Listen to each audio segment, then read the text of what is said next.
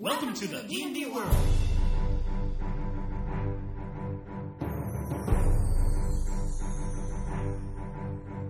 Olá, jogadores e DMs! Estamos aqui em mais um episódio do Podcast Rolando 20, o podcast de Dungeons and Dragons que é crítico. Hoje eu, Daniel Anandi, E eu, Davi Salles? Iremos dar os nossos pitacos sobre as novas classes que estão aparecendo para teste nas páginas virtuais da Dragon. É, dessa vez a gente não vai falar nem de uma, não de uma classe, nem de duas, mas de quatro classes. O Artificer, o Bardo, o Druida e o Bárbaro. Exatamente. Então, antes de entrar na análise detalhada que iremos fazer das outras classes do básico ainda, a gente resolveu dar uma falada geral das classes novas que estão aparecendo por aí, certo, Davi? Isso mesmo. Mas antes, vamos lá para os nossos e-mails e comentários.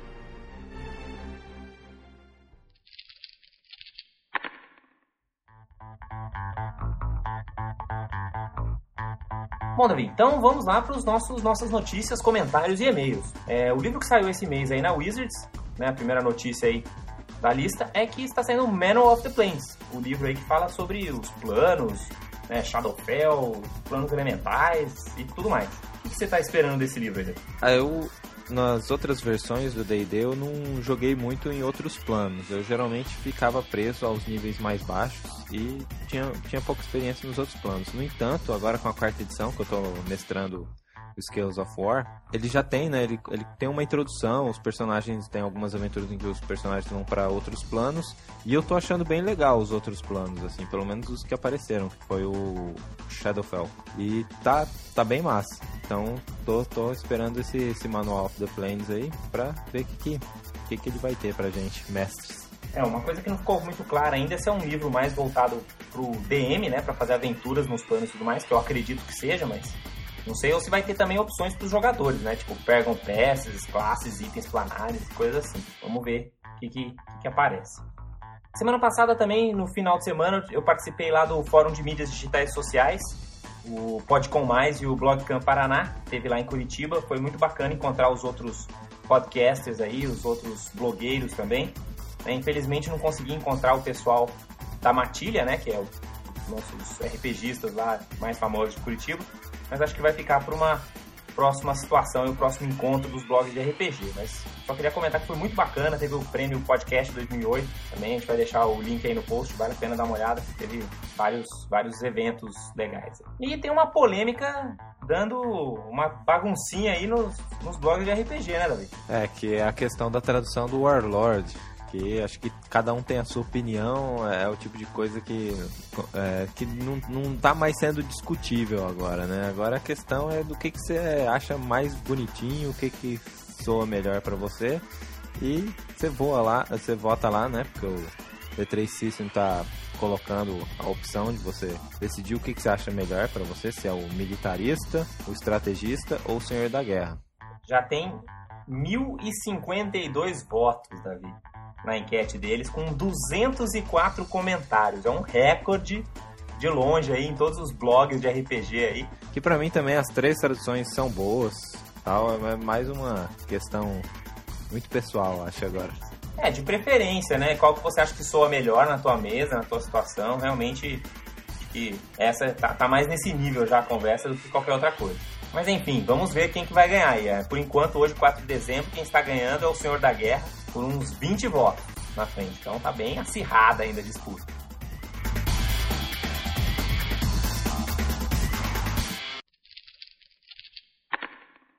Bom, é... e tivemos vários comentários lá sobre o episódio 8, né? Nós fizemos o episódio sobre o Beholder. Na verdade, nós falamos bastante sobre os monstros, né? Os papéis dos monstros e tal. Mas tentamos é, iconificar aquele episódio como falando do Beholder. Então a gente vai dar uma passada pelos comentários. O Shin comentou o seguinte: Gosto muito de Beholder, mas por mais engraçado que venha aparecer, eu nunca usei e enfrentei um Beholder.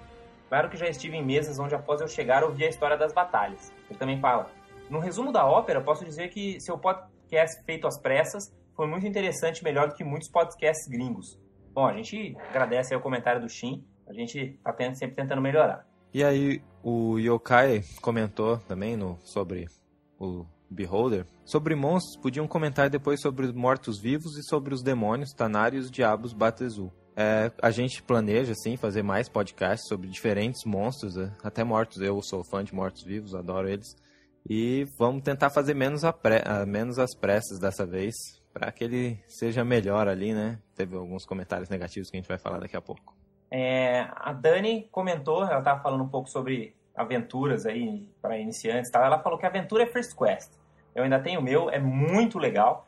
Não sei se vocês se lembram do CD, mas tinha um enorme incentivo à interpretação. Até hoje, acho que é o melhor kit para iniciantes. E, e, eu já joguei First Quest, já usei ele para mestrar para iniciantes, assim. Mas para mim, aquele CD era muito mais galhofa do que incentivo à interpretação. Ah, eu que tava bastante risado com ele, viu? Mas, mas sei, tal. Mas, mas para quem tá começando, acho que é legal. Eu acho que é assim, legal né? também, é, para quem tá. Até mais para quem é criança, hoje, sei lá, as minhas irmãs lá, por exemplo, que hoje estão com, sei lá, 10, 8 anos, acho que já dá para começar a introduzi-las no RPG aí, coisas coloridas assim, bem, uhum. né, bem exageradas assim, um pouquinho como é o First Quest, acho que é um jeito bacana. É bacana.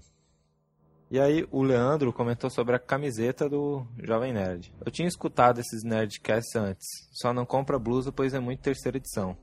Se tivesse Critical, Critical Hit eu até comprava. Ah, eu fui com a minha camiseta Double Damage lá no, no fórum de mídias sociais lá e foi, foi, foi bacana. A camiseta ficou, ficou bacana. Mas, claro, se tivesse Critical Hit ou Maximum Damage ia ser muito mais legal.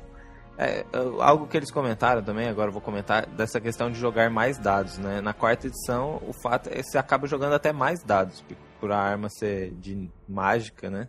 Você acaba rolando mais é, dados exatamente. do que só o dobro. Não, no nível 15, você se fizer um crítico, você tá rolando uma meia dúzia de dados tranquilamente. Tanto o Yokai quanto a Dani comentaram lá nos, nos comentários do, do post que os dois viram lá o filme do D&D, né? assim como a gente, eles detonaram lá de ver o Beholder figurante, o anão gigante, os dragões vermelhos que fugiam de bolas de fogo, né? Então a galera também detonou esse. Putz, o filme do DD foi uma tragédia, né? Nossa, aquele filme foi bem broxante. Depois o Breno ele pediu uma coisa pra gente. Para futuros podcasts, eu recomendo como tema de alguns dos cenários, desde os clássicos até os mais recentes. Olha, com certeza a gente vai querer fazer um podcast para cada cenário clássico do D&D. É, acho que cada cenário é... dá pra gente fazer um podcast inteirinho. Eu tô querendo ver se a gente arruma uns convidados aí para falar, né, sobre cada um dos uns temas. Pega uma legal. pessoa que manja um pouco mais de, de Forgotten, de, de Spelljammer, Planescape, para também dar uma variada aqui, né? Só eu e o Davi, assim, às vezes... Já devem estar enjoando, né? pois é. O rei deu uma paulada e um assopro na gente, né? A paulada. Poxa, pessoal, o podcast tem 56 minutos de Beholder mesmo vocês só falam 10 minutos. O Davi nem conhecia o bicho direito, não deu uma pesquisada para conhecer mais. Vocês têm que esgotar aquele tópico ou pelo menos adotar várias abordagens sobre ele. O lance dos roles dos monstros é muito interessante, porém acho que eles deveriam ter um episódio próprio. Sem querer ser um mala, mas ficou parecendo um pouco na correria assim. Depois vem o assou. Ah, porém, a explicação sobre os roles foi muito boa e os dois estão mais soltos no podcast. Nos primeiros episódios mal se ouvia a voz do Davi. Vocês estão cada vez melhores tecnicamente. Ei, você achou que a gente ficou mais solto, Davi? Ah, não senti muito. Não, estou me sentindo muito mais livre do que antes, não, mas.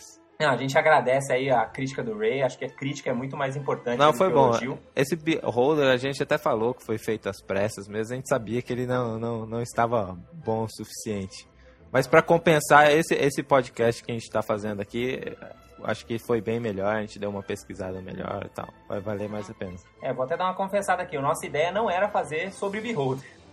Né? A nossa ideia era fazer sobre, só sobre monstros, mas aí ficou meio, meio solto, assim, a gente acabou ficando falando realmente muito sobre as notícias sobre o blog. Enfim, aí, não, então vamos falar que é do Beholder e vamos pra frente. Mas com certeza vamos estar focados aí e nos preocupar mais pro futuro. E aí o Laurenston fez um post também, um depoimento que eu achei o muito legal, Muito é. bonito esse, esse post dele. A gente vai ler na íntegra. Joguei AD&D por alguns anos, mas por diversos motivos o grupo passou por inúmeras dissoluções. Aí veio a faculdade, serviço militar e a galera foi se dispersando pelo Brasil. Naturalmente, houve uma baixa e o jogo acabou. Veio a terceira edição e mesmo assim não foi o suficiente. Algumas coisas estavam muito complicadas, a experiência de outros jogadores não era tão animadora. Pesquisando sobre RPG, me deparei com Rolando 20 e descobri a quarta edição através de vocês. Descobri o conceito da quarta edição com Rolando 20. Indiquei prontamente o blog de vocês para a galera do Maranguape. Maranguape, desculpa. Aqui no longínquo Ceará, onde D&D também atua. A sequência dos podcasts Rolando 20 foram fundamentais para que eu adquirisse o espírito da quarta edição e recarregasse minhas baterias e ideias para reativar o RPG por essas bandas. Especificamente, o podcast sobre Behold gerou uma saudade das mesas.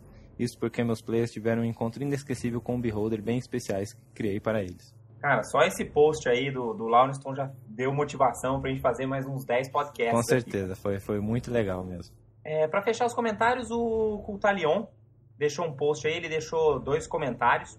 Ele comentou que o áudio está um pouco baixo, né, da gente. Falou que melhorou um pouco, mas que ainda está um pouco baixo aí o, o áudio. E que nesse último podcast ele estava é, sentindo falta de som de fundo. É, na verdade, eu sempre tenho música no, no fundo de todos os podcasts. Mas eu ainda estou tentando acertar a mão aí na, no nível de volume, né? No, no volume das músicas, junto com o volume da, das vozes da gente e acertar esses, esses volumes todos aí, que eu acho que é uma coisa que você vai aprendendo meio na, na tentativa e erro aqui. Mas espero que a gente esteja melhorando. E valeu pelo comentário aí. Como comentei, a crítica é importante. É isso aí, né, Davi? Então vamos para a pauta do dia. Ok, Davi. Esses foram nossos e-mails e comentários, mas vamos aí para a pauta do dia, né? Por onde que você acha que a gente deveria começar aí das nossas quatro classes? Ah, se eu pudesse escolher, assim, né? Tomando a iniciativa, eu gostaria de falar do Artifício, que é a minha classe preferida dessas daí que já apareceram, que a gente vai falar. Porque, obviamente, eu acho que todo mundo já deve ter percebido, eu sou fã de Ebron. E é uma classe de Ebron que apareceu pela primeira vez no, no básico do Ebron. E o que, que, que, é o Artificer, né? Ele é um líder arcano. Como é que, como é, que, é, como é que era o Artífice no, no, no Eberron da, da terceira edição? Assim? Ele, ele continuou bem parecido. Ele, ele já era meio líder, assim, né? Ele mandava umas magias de, de cura e, e buff. Os buffs dele, ele mandava na arma e, na, e nas armaduras das pessoas. Ah, ele não era tipo um mago? Eu sempre achei que ele era meio mago, assim, Ele edição. era meio mago. Não, mas ele já é, era, ele era melhor substituto do clérigo do que do mago. Porque ele dava buff mesmo. Entendi. Mas aí as, as magias dele demoravam muito para mandar, mas elas duravam mais tempo também. Então ele, ele mandava uma magia na armadura que encantava ela. E aí, em vez de dar um buff de só alguns rounds que o clérigo daria, daria alguns de alguns minutos. Provavelmente durariam um, dois encontros. Mas ele também curava. E ele também curava. Ele tinha dentro das suas escolas lá. Não lembro como é que chamava. Mas aí não, mas, mas ele não tinha spontaneous casting, assim, então não tinha perigo dele virar bot assim. Não, ah, tinha algumas magias que ele mandava instantâneo, assim. Acho que cura, por exemplo, ele poderia mandar Beleza. instantâneo, mas ele não tinha esse negócio de transformar tudo em cura, né? Então, e o artifício ele tinha uma magia que era mais eficiente para curar Warforged, né? Uhum. Que, como era o negócio da terceira edição, ainda não era muito bem definido, essas coisas agora meio que padronizou, né? Warforged como uma raça mais de jogador nela. Né? Ela deixou de ser tão diferente. Ele ainda ficou bastante parecido, ele ainda é um líder e ele é arcano. Que mudou, assim, ele, ele mais foi adaptado, assim, as mudanças foram bem poucas mesmo, assim, no, no final das contas. Então, ele foi mais adaptado. Então, agora ele usa implementos e ele manda aquelas curas no estilo do, do de qualquer líder, né? O legal do Artificer é que ele tem uma cura alternativa. Né? Aquela cura que todos Entendi. os líderes têm, né? Que é um, geralmente é um D6 mais um Healing Surge, né? A pessoa cura. O Artificer também tem uma cura Claro que essa segunda cura dele é menos interessante. Ela, ela vai dar um. Em vez de curar, ela dá pontos de vida temporário. Mas ela dá um burst que pega todo mundo. Então acaba sendo bem interessante nesse sentido. Na hora que, sei lá, se, se o inimigo estiver dando bastante ataque em área, os jogadores e tal. É uma segunda opção interessante. Outra coisa bem interessante do Artificer também, falando mais a recuperar os poderes dos itens mágicos. Ou seja, relembrando a regra da quarta edição, né? Para todos os seus itens mágicos, ou quase todos os itens mágicos, a gente tem um poderzinho, né? Que a gente pode usar, tipicamente é um poder diário. Só que você só pode usar esse poder. É, você começa a ter uma gama de itens mágicos diversos, né? Cada um deles com um poder diário.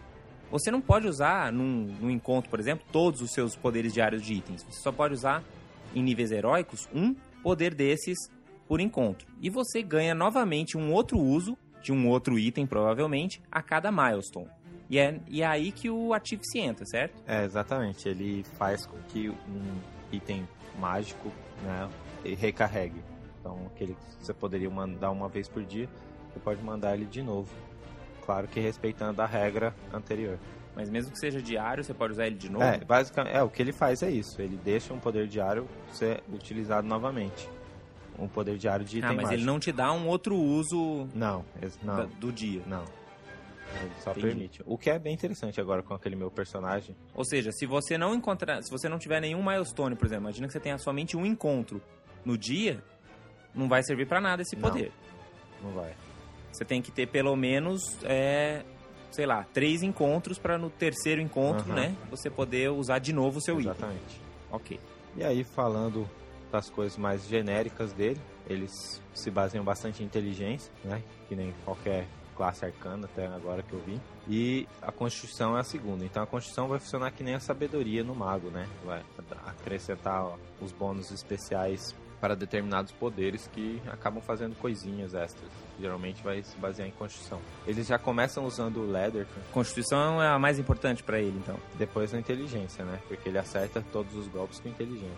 Pelo menos o build que saiu. Mas eu acredito que o outro build também usará inteligência. Então ele é tipo o mago, assim, a gente precisa bastante de inteligência, mas ao contrário do mago, é legal você ter constituição também. Exatamente. E ele já começa usando o Leather, que muitos magos acabam pegando, porque não precisa de pré-requisitos. Ele já começa podendo usar. Certo. E, e, a, e, a, e a parte de implementos, assim, é igual ao do mago? É igual ao do mago, só que ele pode usar Rod, além de Staffs, Wands e Orbs. Claro que ele não ganha é, Implement Specialization lá, do mago. É uma característica só do mago. né? Mas ele pode usar todos os implementos do mago, mais Rods. Ele também, as armas, vários golpes dele, a- na- além de alguns usam implementos e outros usam armas, né? Então, Uhum. geralmente armas de longa distância, geralmente é usado. Então, ele, por exemplo, ele encanta a flecha dele e atira com a besta e a flecha explode no meio do caminho. Esse tipo de coisa é o tipo de coisa que você vai ver bastante no, no Artífice. E a, e a parte de, de perícias, assim? Ele continua tendo aquelas perícias exclusivas que o mago tem, né? Tipo arcana, história, como é que ficou? Ah, o, ele ficou massa nesse requisito de perícia, assim, se você gosta de fazer um personagem com perícia. Porque era algo que já era legal na terceira edição dele, porque o Artífice era uma classe que poderia substituir o ladrão por ter Thievery, né? Não, na época não era Thievery, mas Mas ele também tinha perícias Tinha de rogue perícias de antes. rogue. E agora ele continua podendo pegar Thievery. Ele começa com Arcana e escolhe quatro a mais. Entendi. Entre essas quatro tem Diplomacia, Dungeoneering, Heal, History, Perception e Thievery. É, acho que a que mais diferencia aí mesmo é Thiever, né? É. No geral, o que, que você acha, assim? Quem que, de- quem que você acha que deveria jogar com, com os artífices, assim? Você acha que é a cara de que tipo de jogador, assim? Ah, a- todo jogador que é, gosta bastante de, de misturar o cenário, um cenário tecnológico com medieval, assim, né? Aquele cenário de Eberron, assim. O Artífice é um personagem bem interessante pra fazer o roleplay, pra interpretar e tal. E agora, Ele combina bem, então, com, por exemplo, aquele gnomo que a gente comentou, o né? gnomo, é. O, o típico gnomo fazedor de bugiganga, assim. É, inclusive gnomo é inteligência e constitution, não é não? Eu acho que sim, se eu não estou enganado. Que se for, ele vai dar um excelente artífice também. E o Artífice é muito legal. É, ele é um bom líder e ele tem aquele touch de controller, né? Um pouco de um toque de controller que, pra quem quer... Ele, tem, ele tem vários debuffs, coisas assim? É, algum, ele tem alguns bursts, ele tem algumas magias que afetam o inimigo.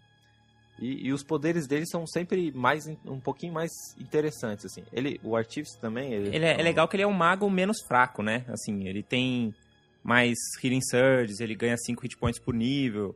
E como ele vai ter uma constituição alta, ele vai acabar tendo mais hit points, assim. Pode usar leather. Acho que vai acabar sendo um mago mais robusto, né? E é, o- ele também tem uma regra especial, assim, que ele, o Artífice, ele encanta alguns pequenos objetos que são os, os, os, os Artificers. São os negocinhos que ele que basi- encanta e faz alguma coisa. Por exemplo, eu tava vendo um poder de utility dele, que ele encanta esse negócio, aí ele joga. Aonde ele joga, meio que transforma-se. É bem. É bem. É mais pra gnomo, né? Chega a ser até meio cômico, mas se transforma num. Tipo num trampolim, assim, né? De elástico, onde as pessoas podem pular, pisar em cima e pular para outro lugar, né? Usando de impulso. E aí você pula o, a- o bônus de construção do personagem. Então tem uns utilities interessantes, engraçados. Tem um poder at will, por exemplo, dele, que ele, primeiro, ele manda num aliado. O golpe ele manda no aliado. É tipo um, um, uma eletricidade que ele manda na armadura do aliado. Aí a armadura do aliado fica mais forte, ganhando mais um de AC. E a explosão de eletricidade acerta um inimigo que esteja do lado do aliado. Então, é uns poderes bem interessantes Entendi. e diferentes. É, bem, bem diferentes, assim, né? Dá pra variar bastante, assim. Porque quem já jogou, quem, principalmente que eu acho que varia principalmente do, dos líderes, né? Porque o Clérigo e o Warlord, eles são bem sei lá, acho que nessa altura do campeonato o pessoal já entendeu bem como funcionam essas classes, elas são bem populares, assim, acho que quem gosta de líderes, mas quer variar um pouco, né, tentar umas coisas diferentes, o Artifice é uma, uma boa escolha aí.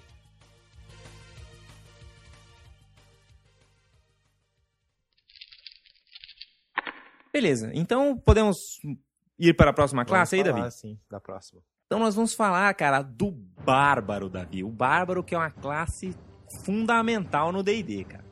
Você não tem como não pensar em D&D e aventuras que tem monstros que você mata com a sua espada e não lembrar do Conan, uhum. por exemplo. É o bárbaro mais famoso de todos aí. É, então, é, na verdade, é, eu estava lendo na, na Dragon uma entrevista que o Logan Bonner e o Mike Merles deram para pra Dragon comentando um pouco o design, né, do, do Bárbaro e do Bardo também, que é uma das classes que a gente vai falar aqui hoje. E basicamente eles comentaram, né, que o Bárbaro já tava, já era uma das classes que eles estavam testando desde o começo da quarta edição, né, mas eles acharam que do jeito que tava indo o Bárbaro, assim, ele não tava tão bom ainda para sair no Player's Handbook, por isso que eles resolveram deixar ele para depois. Mas aí a gente, né, liberou a classe lá na Dragon para as pessoas verem e ele acabou virando um Striker, né? E, acho que se a gente olhar para ele na, é, do jeito que a gente. Porque na quarta edição ele é muito parecido com um Fighter, né? Ele basicamente. Na terceira edição ele é muito parecido com um Fighter. Basicamente é um Fighter com menos armadura e um pouco mais de dano, assim. E agora isso mudou um pouco mais, né? Porque agora ficou um pouco mais claro qual que é o papel dele. O negócio dele realmente é fazer uhum. dano. Apesar que ele segura um pouquinho melhor, né, do que as outras. Isso, mas é interessante que ele segura um pouco mais, não com armadura. Né? Então o AC dele tipicamente vai ser pior do que o AC do, dos outros, de, né, dos Defenders, com certeza menor que do Paladino, menor do Guerreiro. Mas ele acaba tendo várias maneiras de lidar com esse dano, principalmente com hit points temporários e coisas desse tipo. Pra você ter uma ideia, o, os bárbaros, é que a gente também só tem um build, né, que liberou, mas os class features, ou seja, todos os bárbaros vão ter os, os seguintes, as seguintes características de classe. Primeiro eles têm o Feral Might. O Feral Might funciona assim. Se ele derrubou um, um, oponente, ou seja, deixou ele com zero hit points ou menos, ele já ganha uns HPs e pelo menos uma vez por encontro ele já vai poder dar charge no próximo inimigo. Então, né, o Bárbaro é aquele cara que não para, vai, mata um, vai, vai atrás do outro, ganha os hit points, vai, vai... Ele derruba e ganha um charge ah, no, no mesmo turno? Exatamente, é, uma, é, um poder de, é o poder de encontro dele, né? É, então, uhum. da, ou seja, da, tipicamente, né, da primeira vez que você derrubar um oponente, você já ganha um charge grátis para outro. Interessante. Né? Isso é mais interessante ainda quando a gente vê que ele tem um ataque básico, né? Um ataque at will, que chama Howling Strike, que é um ataque que soma um D6 de dano, porque sim, e pode ser usado no lugar do charge. Olha que interessante. É, eu achei bem legal, assim, né? O bardo, o bárbaro, até onde eu vi, ele tem vários poderes que podem ser usados com o charge, né? É, uma, um outro class feature que é bem coisa de bárbaro, sem noção mesmo, é o Rampage. O que é o Rampage? O Rampage é assim: se você tá jogando com o bárbaro e você fez um crítico, ou seja, você rolou um 20 no D20 e fez maximum damage, o que, que acontece? Você ganha um ataque grátis. Assim, ganha aí. Ninja, hein? Então, Bacana também é que você já imagina o Bárbaro, se ele faz um crítico, provavelmente ele, ele maximiza o D12, né? Provavelmente, Isso, né? ou provavelmente já vai estar tá usando uma arma que tem high crit, né? Então já vai fazer aquela montanha de dano e ainda ganha outro ataque, cara. Então, tomar crítico de, de Bárbaro vai ser um negócio realmente destruidor. E por fim, ele tem a, a feature mais clássica aí de Bárbaro, que é exatamente usar a Fúria, né? Usar o Rage. A única coisa que ficou meio mais ou menos assim, do jeito que saiu a classe no preview, é porque o Raid você só vai poder usar na prática a partir do nível 5. Quer dizer, não, não desculpe, o Raid você já começa no nível 1.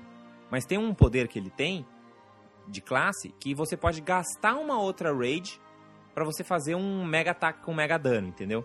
Então, geralmente as raids são, são dailies, né? Porque elas são instâncias. Então no primeiro nível você só vai poder entrar em, em fúria uma vez por dia. Que é razoável para um personagem de primeiro nível.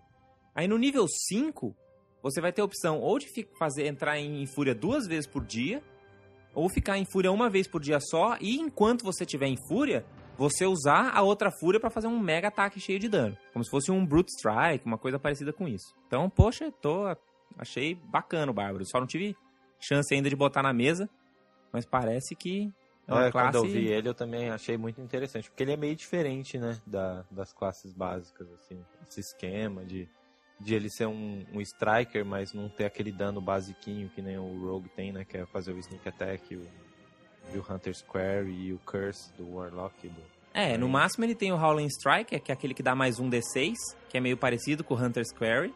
É, o, o legal é que a, a mecânica dele é meio diferente, né? Sim, sim. Por isso que ele é interessante jogar. Os outros at will dele também são muito interessantes. Ele tem um que, que é o Pressing Strike, que é assim, antes do ataque você pode fazer um Shift 2. Aí até aí, se fosse só isso, meh, whatever.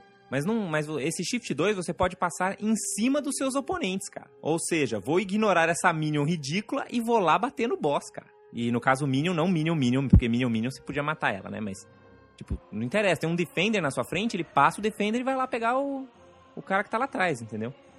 Isso é muito legal. E por fim, vai ter o At Will que ele mais vai usar, provavelmente, que é o Recuperation Strike, que é onde ele bate e ganha HP temporário. Então você imagina, ele tá batendo e tá ganhando HP temporário, cara. Esse é bom, né? É, não são muitos HPs temporários, mas de pouquinho em pouquinho ele vai segurando mais dano, né? É, ele pode fazer isso todo round, né? É, que não estaca, né, os HPs temporários. Ele só vai ter uma camadinha de gordura ali todo round se ele fizer isso. Então, aí quais são as raças bem legais para se jogar de bárbaro? Bom, a gente vai precisar de muita Constituição, assim, força, claro, é o básico, é que nem guerreiro e, e guerreiro, né? Você precisa de força, força é o que você vai. E Warlord, né? Então você vai precisar de força para todos os ataques. Constituição, você vai precisar bastante de Constituição. Principalmente se for o build que veio na, no, na prévia, né? Que é o build de Constituição. E tem um outro build de Carisma também, que meio que você vai intimidando os seus oponentes e tal. O legal também é que, tipo, o, agora os Dragonborns essa é uma classe boa pro Dragonborn ser Striker, né? Porque acho que até antes não, não, não tinha no básico, né? Porque todos os Strikers usam outros tipos de atributos.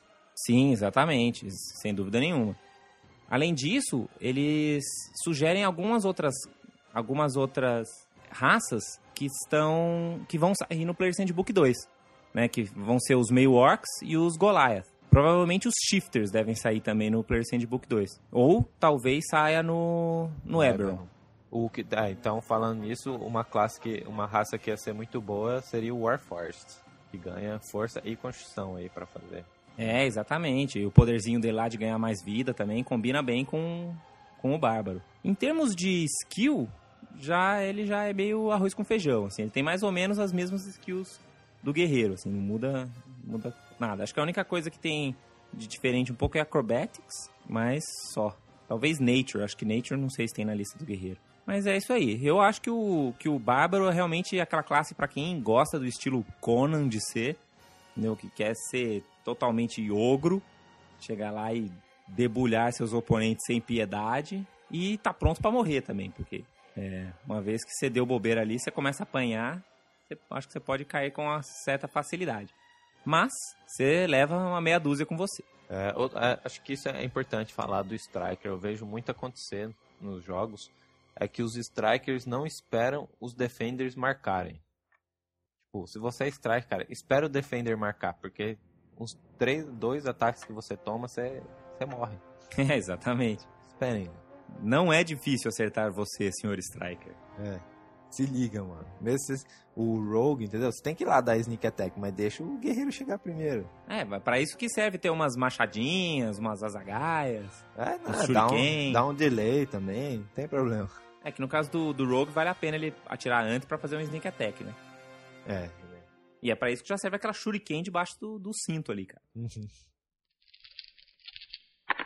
E agora vamos falar do Bardo, né? O Bardo é uma classe tem uma fama, Davi, vou te falar, viu? É, o Bardo tem, tem certa fama, sim. O bardo é uma classe já antiga, né? Eu acho que a primeira vez que a, o bardo apareceu foi na primeira edição do Advanced Dungeons and Dragons. E é uma classe que acabou tendo uma fama ruim, assim, né? Porque das duas, uma. Se você tem um bardo na sua mesa, ou ele é de um cara que faz um roleplay muito legal que todo mundo gosta, ou ele faz um roleplay que todo mundo odeia. Tipo, não tem muito meio termo, assim, sabe? Não tem aquele cara assim, não, ele faz um bardo, mas normal, sabe? Ninguém nem repara que ele tá lá na mesa. não existe isso pro bardo. E na terceira edição, eles conseguiram fazer um bardo bem versátil.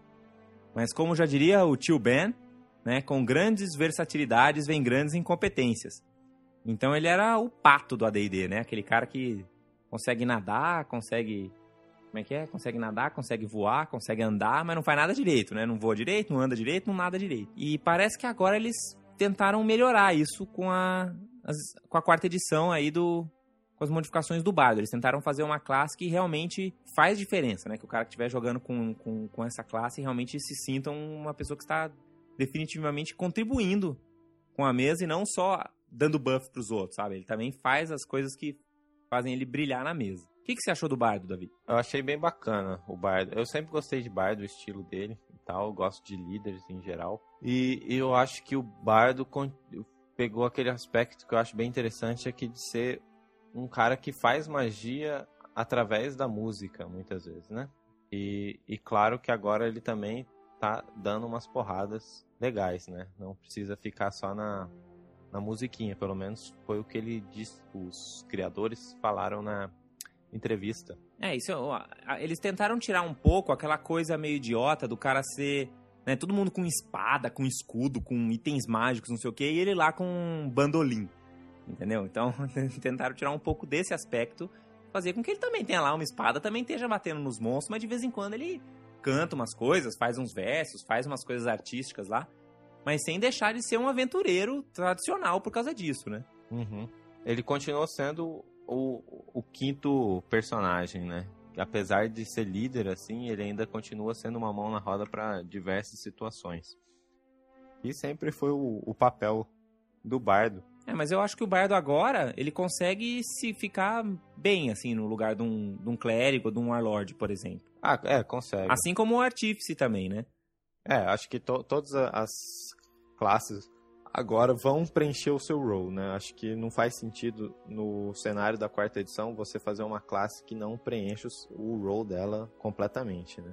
É, e isso é um negócio importante, né? Porque não, mesmo que você, tipo, você tendo um líder, não importa qual seja, você tá com aquele papel cumprido, né? Então isso é um negócio bacana, não tem mais aquela obrigação de, ah, mas ninguém fez clérigo, não, não dá para jogar. Uhum. É, né? É, é, isso é, melhora bastante o jogo. E, mas, mas é que não, mas eu achei legal porque ele continua tendo essa possibilidade de, de ser mais versátil, né? De, por exemplo, tem aquele skill versatility dele que faz com que ele ganhe mais um para todas as skills que ele não treinou. Pois é, soma isso com Jack of All Trades e pronto. Você é praticamente treinado em todas as skills que você não é treinado. E isso faz diferença, né? A gente tem uma Halfling Maga lá que pegou o Jack of All Trades, de repente ela tava com todas as skills boas, assim. Fica um cara fantástico para skill challenge de todos os tipos, assim, é um negócio que acaba sempre contribuindo. Quais que são então os, os class features aí dos, dos bardos? Que que são, quais são as habilidades que definem a classe? Os bardos, eles também sabem mandar rituais, que nem as outras classes arcanas, né? Ele, ele é um líder arcano. É, a diferença é que eles podem fazer rituais de graça, né? Eles podem fazer alguns rituais sem sem precisar gastar os componentes materiais. E à medida que eles vão passando de nível, eles vão podendo fazer mais rituais sem precisar gastar componentes, que é um negócio bacana. Porque muitas vezes você acaba não fazendo um ritual, porque sabe como é que a aventureira é muquirana, né, cara? Falou que vai gastar GP, ele, não, não, não, nada é. de floating disk, a gente se vira, carrega nas costas. É, Falou que vai gastar GP, a galera já arruma um plano, fica todo mundo engenhoso. Então, pelo menos o bardo vai poder fazer as coisas sem, sem gastar o dinheiro da galera. Eu achei bacana esse esquema que eles fizeram dos dois builds do bardo, né? De ser um, o, o bardo, aquele bardo que é mais no estilo clássico de cantar ó, o, o né? Que ele chama virtude do valor, valor, que é o, é o bardo que conta as histórias honradas do grande rei, esse tipo de coisa, e se baseia nesses valores, né? E o, Uhum. o bardo, que é o espertalhão lá, que Que é o mais clássico aí, né? Que é aquele que vai lá, é todo galanteador, é um cara mais swashbuckler, assim, né? É, não, eu não sei qual, qual que é mais, mais, mais usado, não. Eu, eu prefiro o meu, joguei mais de, do Bardo of Valor, se fosse, né? Escolher hoje É, os, os dois, os dois são, são interessantes, assim, né? Os dois são dois aspectos clássicos do bardo, realmente. Mas uma. A gente tava falando lá do fato dele ser um cara super versátil que não se especializa muito, né? É, apesar de agora, na, na- nessa versão da quarta edição, ele tá mais focado, um dos class features que ele tem é para deixar esse pezinho lá, né? Pra dar um gostinho de versatilidade, que é o fato do, do bardo poder ter vários feats multiclasse. Então, se você é daqueles combeiros que quer inventar coisas mirabolantes, você pode acabar fazendo isso com o teu bardo. Ele pode pegar multiclass de guerreiro, depois pegar multiclass de mago e ir embora. E é só, só para explicar o, o que, que cada virtude do bardo, dependendo do que ele escolher, vai fazer. Se ele escolher a virtude do espertalhão, quando o aliado dele sofre um ataque, mas esse ataque erra, o- ele, o bardo pode fazer um. pode dar um slide naquele aliado. Slide de um. Ou seja, basicamente, se você tem um, um bardo de cunning no seu grupo, todo mundo virou Goblin. Todo mundo ganhou aquele poderzinho Goblin, de que quando ele- alguém erra, você dá slide 1. É, uma vez por round. Então. Sim, mas ainda assim, se todo mundo erra todas as rodadas do, do, do round, você nem precisa ter o bardo no seu grupo, porque vai ser uma luta ridícula de fácil, anyway. E a, e a virtude do valor é quando um aliado do bardo derruba um monstro para zero pontos de vida, ou deixa um inimigo blooded, ele dá alguns pontos de vida temporário para esse aliado, que vai basear-se na construção. Ou seja, fica todo mundo meio Warlock. É. Fica todo mundo meio Warlock Inferno, né? Isso com a diferença de que até quando você faz blood, deixa ele blooded. E isso é um troço muito maluco. Porque não é só de derrubar, né? Então deixou o bicho blooded, nossa, já ganha uns hit points temporários lá. Então vai sobrar hit point temporário pra todo mundo. Na prática você acaba mitigando bastante dano, né? Com esse tipo de coisa. É, e ele também tem o- a música do descanso. Quando você vai dar um short rest, um dos healing surges que você usa soma com o carisma do, do bardo. Que é bom porque a cura do bardo não é tão boa quanto a cura das outras classes. Ele só que não? cura. Ah, porque, por exemplo, é, ela só cura o Healing Surge mais o carisma do. ah, é verdade, do, né? do Ele bardo. não- ele tem- não na verdade, um ele D6. soma um D6 a menos. É. Porque no nível 6, o clérigo começa a curar 2d6 mais Wisdom. Né? E o bardo no nível 6 vai curar 1d6 mais carisma. É, Então, na verdade, ele cura 1d6 a menos, né? Do que os outros, dos, dos outros que, é, níveis. do que o clérigo. Aí o War, Warlock, o Warlord cura mais ou menos o mesmo tanto, porque o Warlord não soma o bônus de, de carisma dele. Só vai somar se você pegar um feat que saiu no Marshall que faz você somar isso. Ou seja, ele cura mais ou menos igual ali, um pouquinho pior do que o Warlord. É. Bom, é que depende do carisma. Na verdade, acho que até acho que até um pouco melhor do que o Warlord, viu? Porque o carisma é o atributo principal do bardo. Então você vai ter um mais 4 lá, que já é mais do que a média de um D6, né? É, mas também tem o, o- a magia dele também deixa fazer um slide, né? Que Exato. Quando, você- quando ele cura, você dá uma mexidinha ainda. é, não, é só o bardo que dá uma mexidinha. E ele também tem um outro poder que é o Words of Friendship. O bardo ele dá um bônus de mais 5 num teste de diplomacia, uma vez por encontro. Cara, diplomacia é a skill que simplesmente você usa em todos os skill challenges sociais, cara. Então, ter mais 5 de diplomacia é fantástico. Só que isso só funciona pro bardo. Ele não pode usar Words of Friendship em outras pessoas. Então, pense bem e eleja o seu bardo para ser o negociador do teu grupo. É, como sempre foi, né? No final das contas, mesmo quando a gente não queria, o bardo É, sempre ele ia era lá, não, não, não, não, eu sou aqui o senhor, lalalala. Já mandava bala. Bom, não vamos entrar nos detalhes de todos os poderes, mas é legal comentar pelo menos os Zet Wills, pra gente ter um, uma um ideia, gostinho né? de como é a classe. Como é que são os Zet Wills do bardo, Davi? Ele faz. Ele é ranged, né? Ele tem dois golpes, pelo menos nesse build que é ranged. Provavelmente os- o outro build Ranged. vai ser mais melee. Ranged é muito feio, Davi. Então ele faz ranged. Ele tem um, dois ataques ranged. Provavelmente o outro build que vai sair vai ser mais melee. E ele usa carisma e os seus implementos, que também podem ser instrumentos musicais. Isso, ele funciona, o implemento dele funciona que nem os Holy Symbols, né, dos clérigos. Tipo, se você tem um Holy Symbol que não é mágico, não serve muito para nada, assim, é só uma questão de roleplay.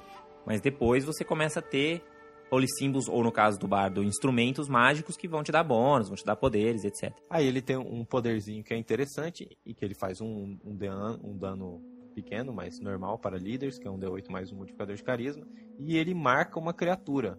Mas ele marca uma criatura por um outro aliado que não ele. Então ele pode fazer com que o bárbaro, por exemplo, seja marcado. Já que o bárbaro, apesar de conseguir segurar um pouquinho mais de dano, não tem essa habilidade. Exato, ou seja, se tá lá na frente o Ranger com o Mago, você pode marcar a criatura e botar a marca pro, pro Ranger, por exemplo, né? E proteger um pouco o Mago e fazer esse tipo de coisa.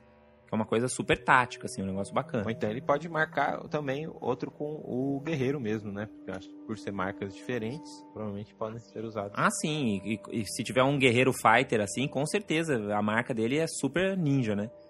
Se tiver lá um bardo para ficar dando marca de brinde pro, pro guerreiro, ele tem certeza que o guerreiro vai ficar feliz lá com os Combat Challenge Attacks dele, os ataques de oportunidade dele e tudo mais. E depois ele tem um ataque que acho que todos os líderes têm uma versão parecida, é que ele faz um dano e a criatura sofre menos dois para acertar no próximo turno, né? Exato, aquele debuffzinho básico tal. A diferença é que, ao contrário do Warlord e do Clérigo, você faz isso a 10 quadrados de distância, né? Você tá lá, sei lá, é, de acordo com a descrição aqui, você fica lá fazendo insultos pra criatura, né? É, seu Goblin lazarento, quero ver, você vai ficar aí, não sei o que. Ele tá lá tentando se concentrar no fighter, mas tá lá o bardo zoando lá, falando, seu cara de mamão. Mas lembrando que isso tudo é magia, né? É tudo arcane, cara. Não pense que... Sim, sim, não é, não, não é, só é, um efeito... Não é só xingar de bananão. É xingar de bananão com magia com poderes mágicos por trás, exatamente. Beleza. Esse, esse é o bardo. Quais são? Você lembra de algum bardo famoso assim, Davi? Bardo famoso? Bom, no final a gente tenta pensar aí para cada classe quem são os, os ícones aí.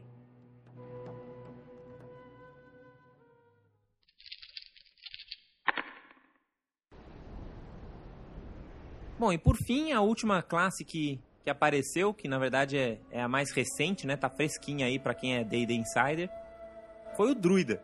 Né? Muita gente sentiu falta do druida no, no básico, né?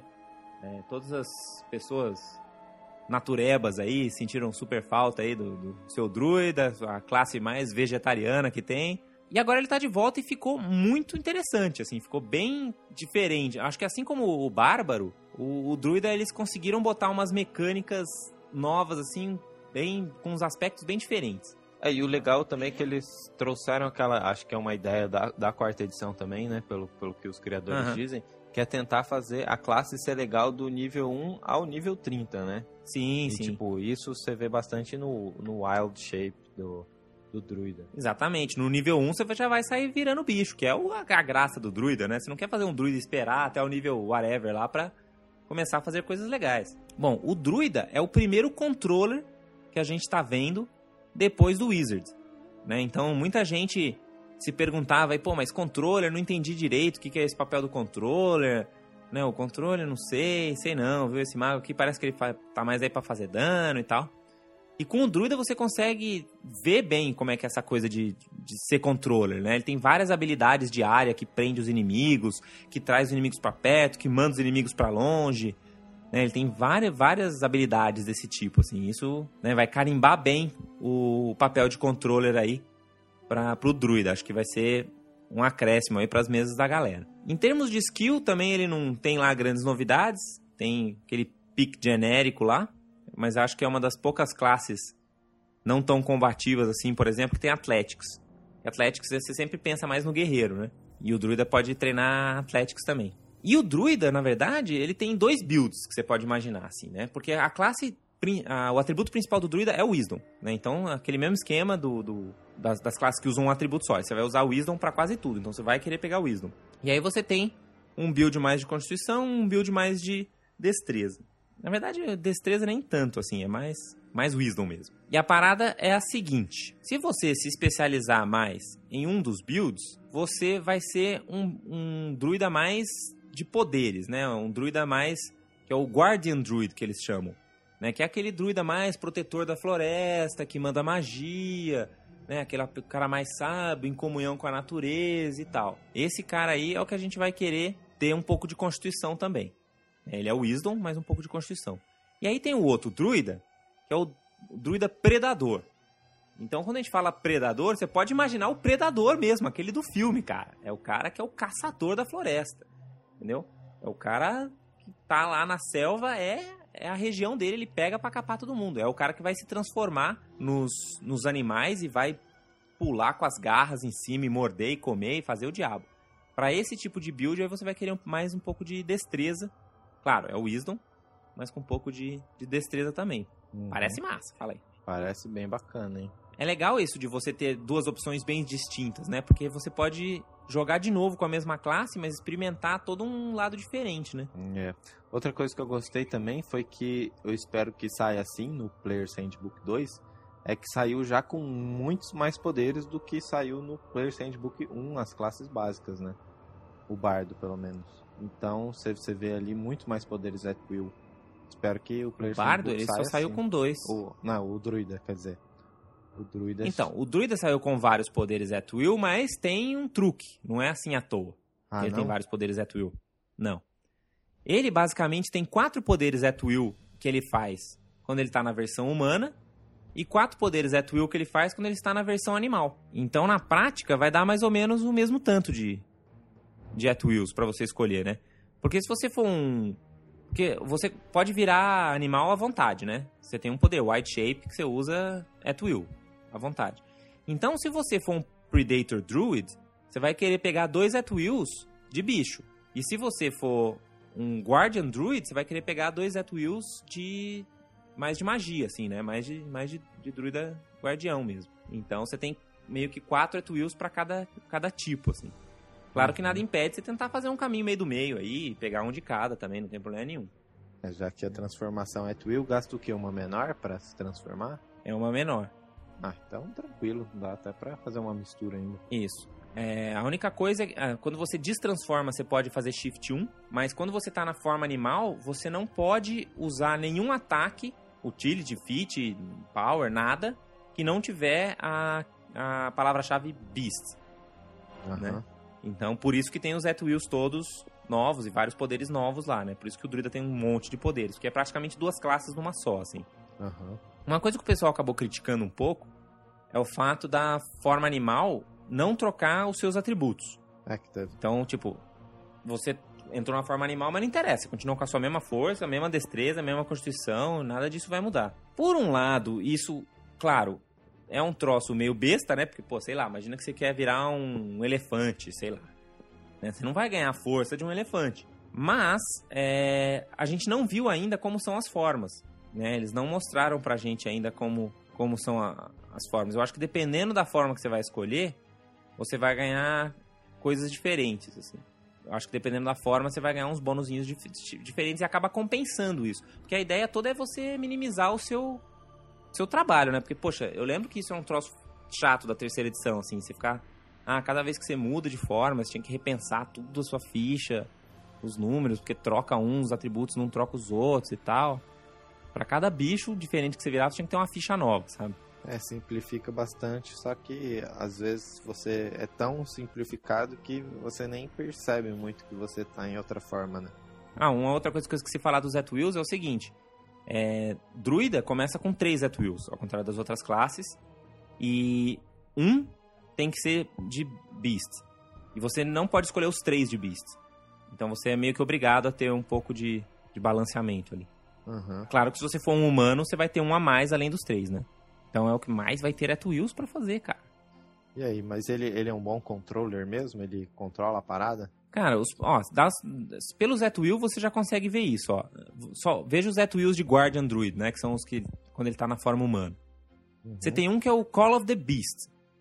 E você manda lá os, as bestas em cima do bichinho lá, começa a vir passarinho, barato, começa a vir um monte de bicho em cima do, do cara, do seu alvo, né? Uhum. E o teu alvo não é um alvo, são todas as criaturas num burst 1 até 10 quadrados, que é o Wisdom contra o Will, uhum. e você cancela a Combat Advantage desses caras.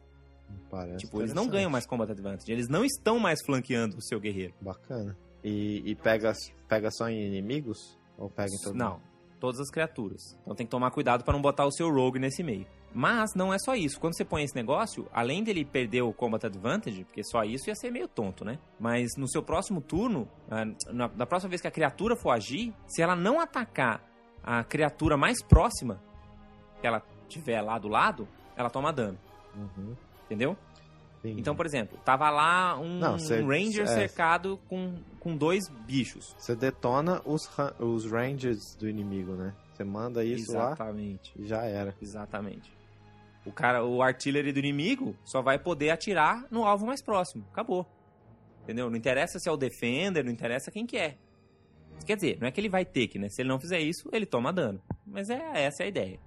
Né? Você começa a causar dano lá. Aí tem um outro, por exemplo, que faz um D6 de cold damage e faz slide 1, mas também num- numa área de burst 1 em até 10 quadrados.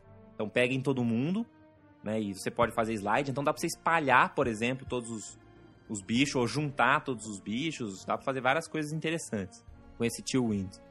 Tem um outro Flame Seed, que é a mesma coisa. E é legal que logo de cara ele já tem um ataque contra Will, um ataque contra Fortitude e um ataque contra Reflexo. Pô, esse é Então você já. Exatamente, você já tem. Tirando a C, você bate em todas as defesas. Mas ninguém quer bater em AC também. Ninguém quer bater em AC, exatamente. Tem um que é Will que você faz de fogo, e você escolhe uma criatura só. Mas todos os quadrados adjacentes à, à, à criatura que você atingiu com esse Flame Seed Uhum. viram uma zona de fogo. E todo mundo que entrar nessa zona ou começar. vira uma aura ali. Aham. E aí, todo mundo que entrar naquele turno, ou entrar naquela zona, ou começar o turno lá, toma dano igual o seu Wisdom Modifier. Aham. E isso é um at will, cara, é muito legal. Parece bom. E aí, por fim, você tem um que faz dano de Lightning, e que se. Esse é muito louco também. Se o inimigo não se mover pelo menos dois quadrados, ele toma dano igual o seu Wisdom Modifier. Além do dano do ataque. Eu achei muito legal isso daí. É meio, meio maluco. É bom pra tomar ataque de oportunidade do guerreiro. Isso, e não só isso, pra aquele artillery que fica meio mocosado demais ali, sabe? Que tem um lu- lugarzinho perfeito que ele tá ali, Aham. e dali ele não toma dano, não sei o que, cara, você manda isso aí, ele começa a levar dano se ele não se mexer. É, dá pra ver que ele é bastante controller mesmo, esse druida aí. E depois tem o Zet Will de forma animal, que é tudo meio. meio. Quase todos são contra uma criatura só. Deixa eu ver se são todos. É, aí já são todos contra uma criatura só. Basicamente, você vai lá e bate ou com uma garra, ou com um rabo, ou com, com as patas, ou seja lá o que seu animal tiver. E aí é coisa do tipo, ah, bate, deixa slow, baixa e faz slide, Aham. baixa e dá combat advantage, sempre alguma coisa assim. Entendi.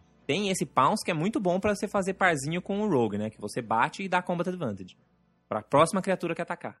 Parece bom. E você pode usar esse poder no lugar do charge. Eu tô gostando desse druida, hein? Ou seja, você pode até fazer um rogue de shuriken lá atrás, vai o, o, o druida, pounce, você tchuf, shuriken, sneak attack.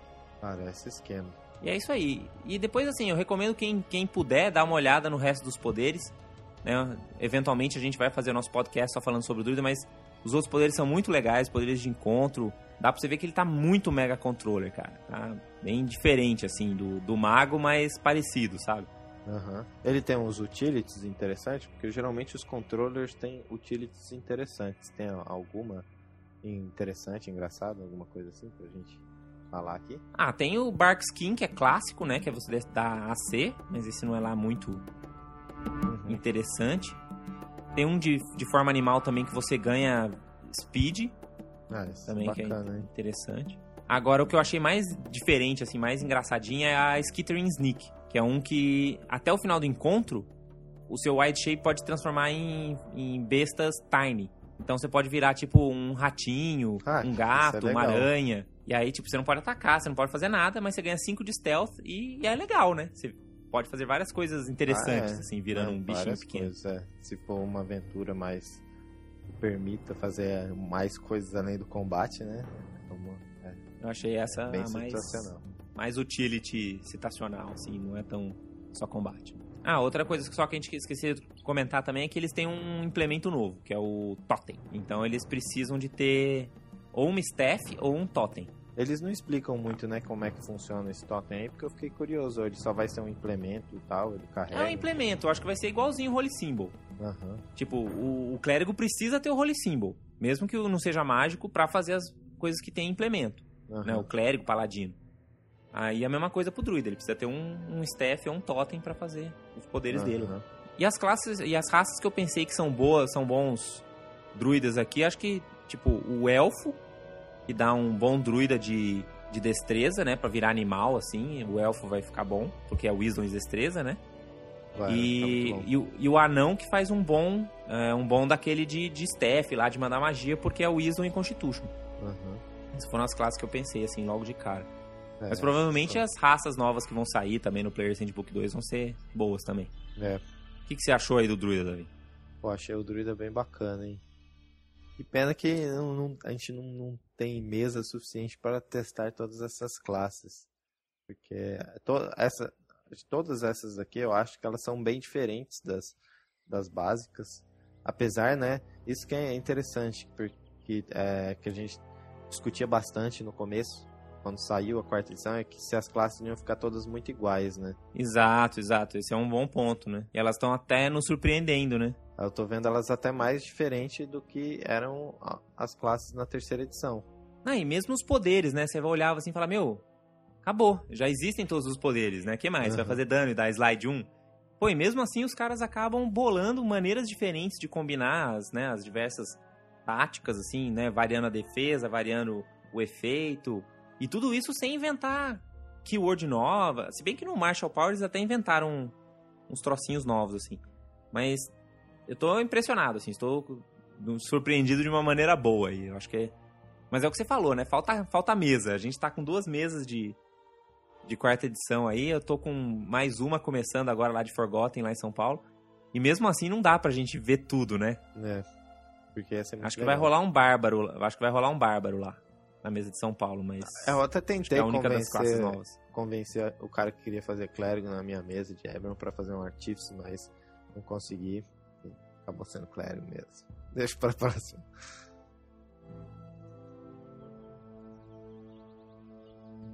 Beleza. Acho que é isso que a gente tinha pra comentar aí a respeito das classes novas. Bom, a gente podia também só comentar aí se a gente lembra dos caras icônicos aí. Quem Ah, Eu falei do Conan lá, que é o Bárbaro. Do druida a gente tem, obviamente, o Radagast, que ninguém. As pessoas deveriam Que conhecer. não é tão né? famoso assim. Perde alguns Tem que pontos nerds, muito- então. Não, mas perde poucos pontos nerds esse daí, vai.